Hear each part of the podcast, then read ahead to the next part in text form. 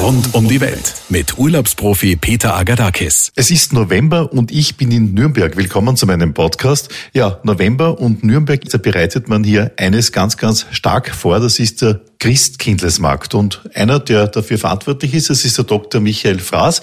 Er ist Wirtschaftsreferent und verantwortlich für alle Märkte in Nürnberg, unter anderem auch für den berühmten Christkindlesmarkt, also nicht Christkindlmarkt, wie man bei uns in Wien sagt, sondern Christkindesmarkt, Herr Dr. Fraß. Ich sehe schon, Sie haben gut Fränkisch gelernt. Äh, in Altbayern und in München rum sagt man Christkindlmarkt und hier in Franken sagt man Christkindlesmarkt. Das sind die Feinheiten des fränkischen Dialekts. Gut vorbereitet wie immer, wenn ich irgendwo auf Reisen bin. Ja, und dieser berühmte Christkindesmarkt, der zieht pro Jahr mehr als zwei Millionen Besucher an. Das ist schon eine Zahl, die sich sehen lassen kann. Natürlich traditionell bis zum geht nicht mehr. Ne? Das ist es. Der Nürnberger Christkindesmarkt ist ein ja, Markt mit Tradition und Charakter. Er ist einer der ältesten Weihnachtsmärkte in Deutschland. Er ist einige hundert Jahre alt und er ist ein klassischer Weihnachtsmarkt. Wir sehen es auch immer wieder. Wir machen alle paar Jahre eine Besucherbefragung und äh, sagen, die Kernkompetenz des Marktes, der Markenkern, sagen uns immer wieder alle Umfragen, ist dieses traditionelle, klassische, es, ist, äh, es, es soll eine besinnliche Stimmung sein, auch äh, keine, keine irgendwie lautstarke Musikberieselung, sondern alles ruhiger, besinnlich sein und eben man will dort die weihnachtliche Atmosphäre genießen. Auch die jungen Leute sagen uns das interessanterweise. Ja, und die Highlights von diesem Christkindlesmarkt hier, das sind der Glühwein, die Nürnberger Bratwürste und das Christkind. Drei Faktoren, die in der ganzen Welt bekannt sind, wofür dieser Markt hier steht und warum man hierher kommt, oder? Wir achten darauf, dass es nicht zu viele Glühweinstände gibt.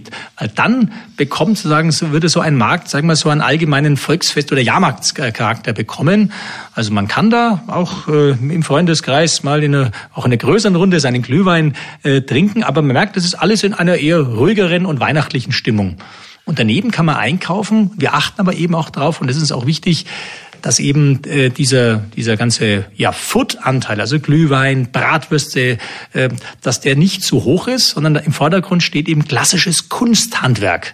Da gehört dazu die berühmten Zwetschgenmännchen, Zwetschgenmännler, wie wir sagen. Das sind also kleine Figuren aus getrockneten äh, Zwetschgen und anderen Früchten oder Weihnachtssterne, Krippenschmuck oder ganz bekannt die sogenannten Rauschgoldengel. Das ist ein ganz dünnes, auf, äh, äh, auf Papier aufgetragenes Gold. Diese Engel haben dann wunderbare äh, Kleider an. Solche Dinge stehen im Vordergrund. Christbauschmuck, Kunsthandwerk und das genießen auch die Menschen. Beginnen tut dieser Christkindlesmarkt am Adventswochenende, genau gesagt am Freitag. Das ist in diesem Jahr der 29. November. Richtig, auf den Tag freue ich mich besonders, weil der Markt wird nämlich dann vom Nürnberger Christkind höchst selbst eröffnet.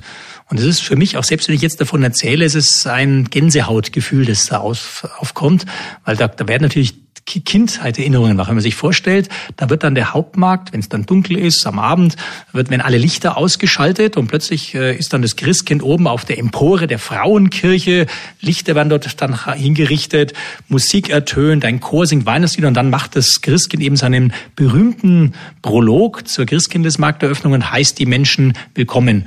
Und ich denke dann immer daran, wie ich da als kleiner Bub zum ersten Mal meine Eltern da waren mit drei war ich etwa, stehe da mit den Eltern mitten in der Menge, da ist ja dann voll auf dem Markt, der Vater hat mich auf die Schultern genommen und ich habe dann plötzlich gesehen, das Christkind mit seinem goldenen Mann steht da oben. Das ist ein, ein Gänsehautmoment, den stellt man auch bei vielen Nürnbergern fest. Äh, das, das ist einfach herrlich. Auch wenn äh, Essen und Trinken jetzt nicht so ein großes Thema ist, sehr wohl ist es aber schon ein Thema. Sie haben es jetzt selbst angesprochen, Glühwein natürlich, dann Bratwürstel oder Bratwürstle, also die hier heißen. Ich glaube, das muss man schon probieren, wenn man hier ist. Lebkuchen auf jeden Fall auch. Ne? Ja, das gehört gehört alles wieder so. Ich meine, wir, wir Franken, wir sind ja auch äh, begeisterte Schlemmer. Wir haben eine tolle äh, Kulinarik hier und eben die Nürnberger Bratwürste. Das sind übrigens diese kleinen Bratwürste. Man, man isst drei in einer Semmel. Wir sagen dann auf Fränkisch drei im Weckler. Drei in einem Weckler bestellt man. Wirklich gute Bratwürste. Gibt auch andere Sachen, also andere Bratwürste. Äh, dann natürlich den Nürnberger Glühwein, der gehört mit dazu. Übrigens auch spannend, da gibt's eben auch jetzt Glühwein von den großen Herstellern. Inzwischen gibt's aber auch Glühweinstände, die eben einen Winzerglühwein auch von kleinen Weingütern ausschenken. Also man hat inzwischen eine große Auswahl. Und das andere sind noch die berühmten Nürnberger Lebkuchen. Äh, die kriegt man auch von der kleinen inhabergeführten Bäckerei, die das dort verkauft, bis zur großen Herstellern. Also mal eine riesige Auswahl. Und übrigens, was auch in den letzten Jahren ganz groß sagen, äh, äh, gekommen ist, auch das Angebot an ja, Bio-Speisen und Getränken. Also diese klassischen Produkte, Bratwürste, äh, Glühwein und Lebkuchen, viele andere Sachen bekommen Sie quasi in konventionell, aber auch jetzt mit äh, als Bioprodukte. Also auch da haben wir das, das Sortiment und die Auswahl erhöht. Naja, dann vielen Dank für das Gespräch, Herr Dr. Michael Faas, für die interessanten Auskünfte. Und ich habe mir gedacht, wenn ich schon in Nürnberg bin, dann mache ich eines, nämlich einen Lebkuchen-Backkurs. Das Ganze wird angeboten in der Konditorei Wicklein am Hauptmarkt 7, gleich vis-à-vis der Kirche beim Wicklen Lebkuchen. Und da habe ich jetzt zwei Damen hier erwartet. Die Katinka, die macht mit mir gleich diesen Kurs, ist eine Konditormeisterin ganz jung mit 25 Jahren. Und die Moni, sie ist hier die Verkaufschefin. Hallo, grüß euch. Hallo. Hallo. Die Katinka ist eine begnadete Lehrerin, wenn es darum geht, äh, wie mache ich den Lebkuchen. Ich bin ein schlechter Schüler und äh, bin sehr gespannt, was die Katinka jetzt aus mir macht. Äh, Katinka, gehen wir's an. Was, wie, wie legen wir's an jetzt? Wir sprechen erst bei unserem Workshop ein bisschen über unsere Zutaten von unserem Teig, was ist alles drinnen. Wir schauen uns das ein bisschen genauer an. Wir sprechen auch ein bisschen über den geschichtlichen Hintergrund von unserem Lebkuchen. Wo kommt's her? Wo ist es entstanden? Jeder darf natürlich seinen eigenen Lebkuchen streichen und nachher mit nach Hause nehmen. Und wir machen auch noch eine kleine Verkostung. Beginnen wir mal mit der Geschichte vom Lebkuchen. Ich habe mal gehört, dass das wirklich sehr, sehr alt ist, kommt irgendwo von den alten Griechen, Ägypten und so in diese Richtung. Stimmt das? Also den aller, allerersten Lebkuchen, den haben tatsächlich den Ägypter hergestellt. Glaube ich ja nicht. Doch, so war das. Den hat man gefunden in der Pyramide tatsächlich, in der Grabkammer des Pharaos. War natürlich noch kein Lebkuchen, wie wir den heute machen, sondern eher so eine Art Fladenbrot mit sehr viel Honiganteil. Das heißt eigentlich, einen guten Lebkuchen zu machen, heißt, ich brauche Nüsse, ich brauche Honig. Das sind so die hauptwichtigen Geschichten. Und um den ganz echt zu machen, brauche ich die berühmte Oblate, nicht? Genau. Ich bin ein guter Schüler, gut gelernt jetzt. Sehr gut aufgepasst.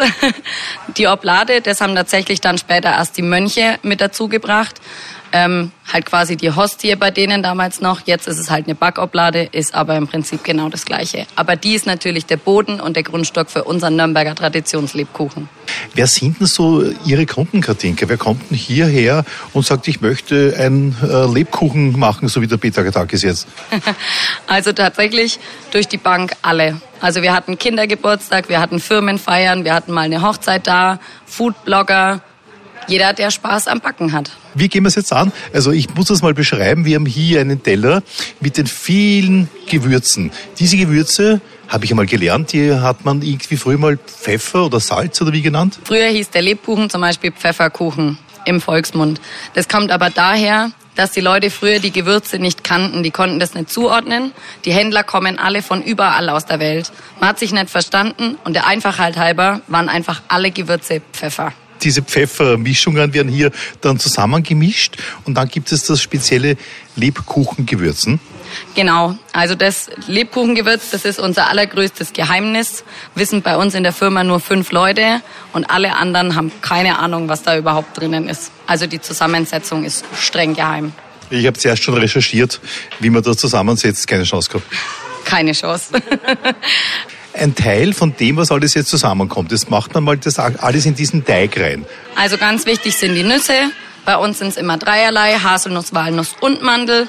Man braucht einen kleinen Anteil Mehl, ein bisschen Ei, Zucker und Honig zum Süßen. Hauptsächlich den Zucker für die Süße und den Honig für den typischen Geschmack. Eben unser Gewürz und ein bisschen Orangat und Zitronat kommt noch rein zur Feuchthaltung vom Teig. Super, gut. Und jetzt, tun wir das Ganze kneten. Also ich knete hier bereits. Äh, das ist wirklich eine schwere Arbeit. Hätte man viel leichter vorgestellt, dieses Kneten. Äh, wer macht das normalerweise, wenn ich nicht da bin? Dann wird es in der Fabrik hergestellt. okay, also dann ist es keine Handarbeit mehr, was mir jetzt ein bisschen eine gewisse Romantik wegnimmt. Jetzt tun wir das einmal flach pressen. Also ich habe den Teig jetzt fertig geknetet und jetzt wird das flach gepresst, nicht? Genau. Also wir streichen den jetzt ab. Unsere Oblade liegt jetzt auf so einem kleinen Metallteller und mit unserem Streichgerät streichen wir das drüber. Und wenn man das nämlich richtig macht, dann hört man das und dann hört sich das so an.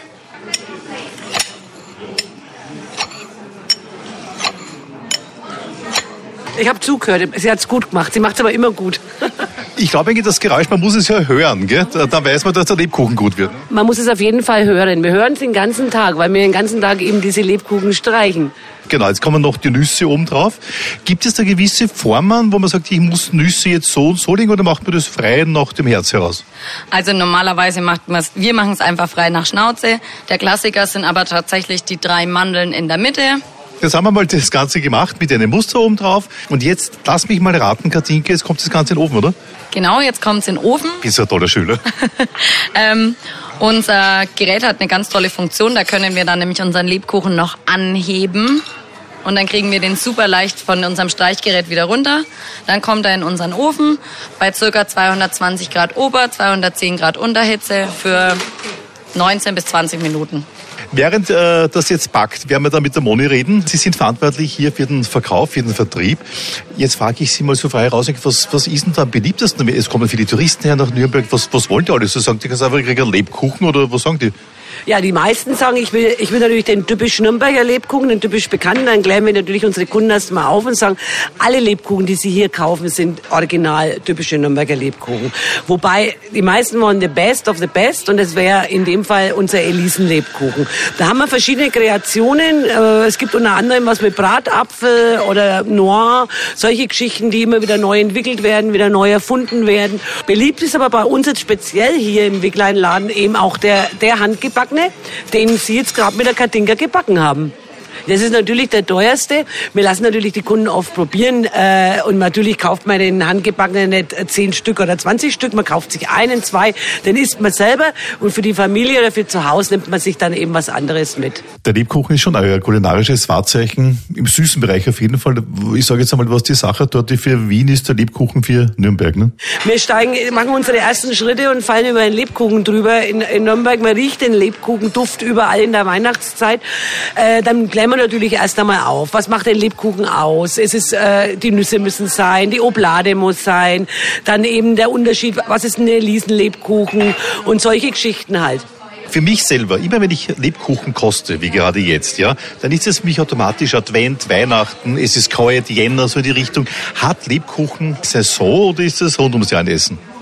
Also für uns hat der Lebkuchen ein bisschen Saison, ist ganz klar, weil wir natürlich in der Weihnachtszeit, das ist für uns, ich sage immer, die, ab ersten Advent ist für uns die fünfte Jahreszeit, da beginnt also dann die Wahnsinnsjahreszeit. Klar kauft der Kunde überwiegend äh, als, als Weihnachtsgebäck, wobei der Rest der Welt, ich spreche jetzt von USA, China, sogar Italien, ich würde sogar sagen, gut, sie kommen aus Wien, aber ich habe viele Österreicher, die aus dem oberen Österreich kommen, die auch den Lebkuchen wirklich das ganze Jahr über essen. Wie heißt euer Geschäft noch einmal, damit wir das ganz genau sagen? Also wir sind die Wicklein Lebküchnerei, so nennen wir uns gern, oder der Wicklein Laden, aber wir sind die Wicklein Lebküchnerei. Also Wicklein ist ja eine, ist ein Lebkuchenhersteller, einer der ältesten in Nürnberg. Uns gibt's, wir produzieren seit 1615, ausschließlich in Nürnberg, also über 400 Jahre. Jetzt werden wir noch ganz kurz mit der Katinka, weil es müsste ja mittlerweile der Lebkuchen fertig sein, ja? Genau, wir, wir machen einen Tausch jetzt, genau. Katinka, jetzt haben wir den Lebkuchen aus dem Ofen rausgenommen. Äh, und ist er was geworden? Ja, er schaut ganz gut aus, finde ich. also ja, alles geblieben, die drei Nüsse sind auch oben geblieben, wie es ausgemacht war. Oblatte unten, alles gut, gell? Passt perfekt. Die Oblate ist schön knusprig, er ist lauwarm, er riecht fantastisch und ich hoffe, er schmeckt auch sehr gut. Zum Abschluss, Katinka, in welchem Zustand soll man einen Lebkuchen essen? Also nicht im persönlichen Zustand, sondern im Zustand des Lebkuchens. Muss der warm sein, lauwarm, kalt? Wie ist es denn richtig? Also da gibt es ganz verschiedene Theorien dazu. Viele Leute sagen, eigentlich muss man den erst liegen lassen, damit er richtig gut ist. Aber mein Favorit ist, wenn er so ein bisschen lauwarm ist, dann schmeckt er schon noch am allerbesten, finde ich. Ja, dann wollen wir uns hier nicht länger aufhalten gearbeitet haben wir. Wir haben hier den Teig geknetet. Wir haben hier einiges erfahren über den Lebkuchen. Und jetzt kommt der schönste Teil. Jetzt essen wir mal. Mahlzeit. An guten. Rund um die Welt mit Urlaubsprofi Peter Agadakis.